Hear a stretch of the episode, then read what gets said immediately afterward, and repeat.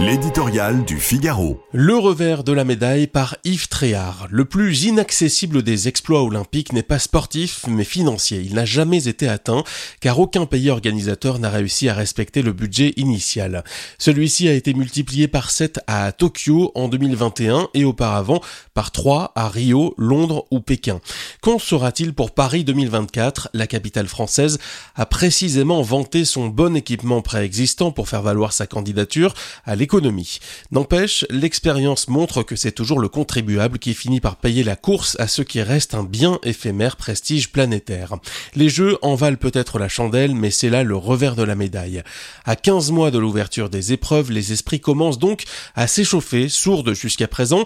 La controverse monte, l'inquiétude est de plus en plus vive. Pour beaucoup, Paris, sa région et la France seront difficilement prêtes dans les temps pour accueillir plus de 10 000 athlètes et des centaines de milliers de visiteurs étrangers. La sécurité est le défi majeur.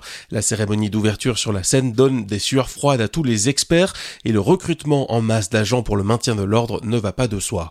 Le scandale du Stade de France à l'occasion de la Coupe d'Europe de football en mai dernier est gravé dans les mémoires. Les transports sont l'autre grand sujet entre les embouteillages routiers et la crainte de grève dans les métros, RER e et bus déjà bondés. Sur les grands chantiers en cours, à commencer par ceux de Notre-Dame et de la Tour Eiffel, la course contre la montre est engagée. Enfin, l'accessibilité aux handicapés demeure un point noir. À Paris, Rachida Dati sonne l'alerte. La chef de l'opposition municipale décerne la médaille d'or de l'amateurisme à Anne Hidalgo. La critique n'est pas dénuée d'arrière-pensée, mais l'attitude de la maire de la capitale pendant le conflit des retraites n'a pas été de nature à rassurer.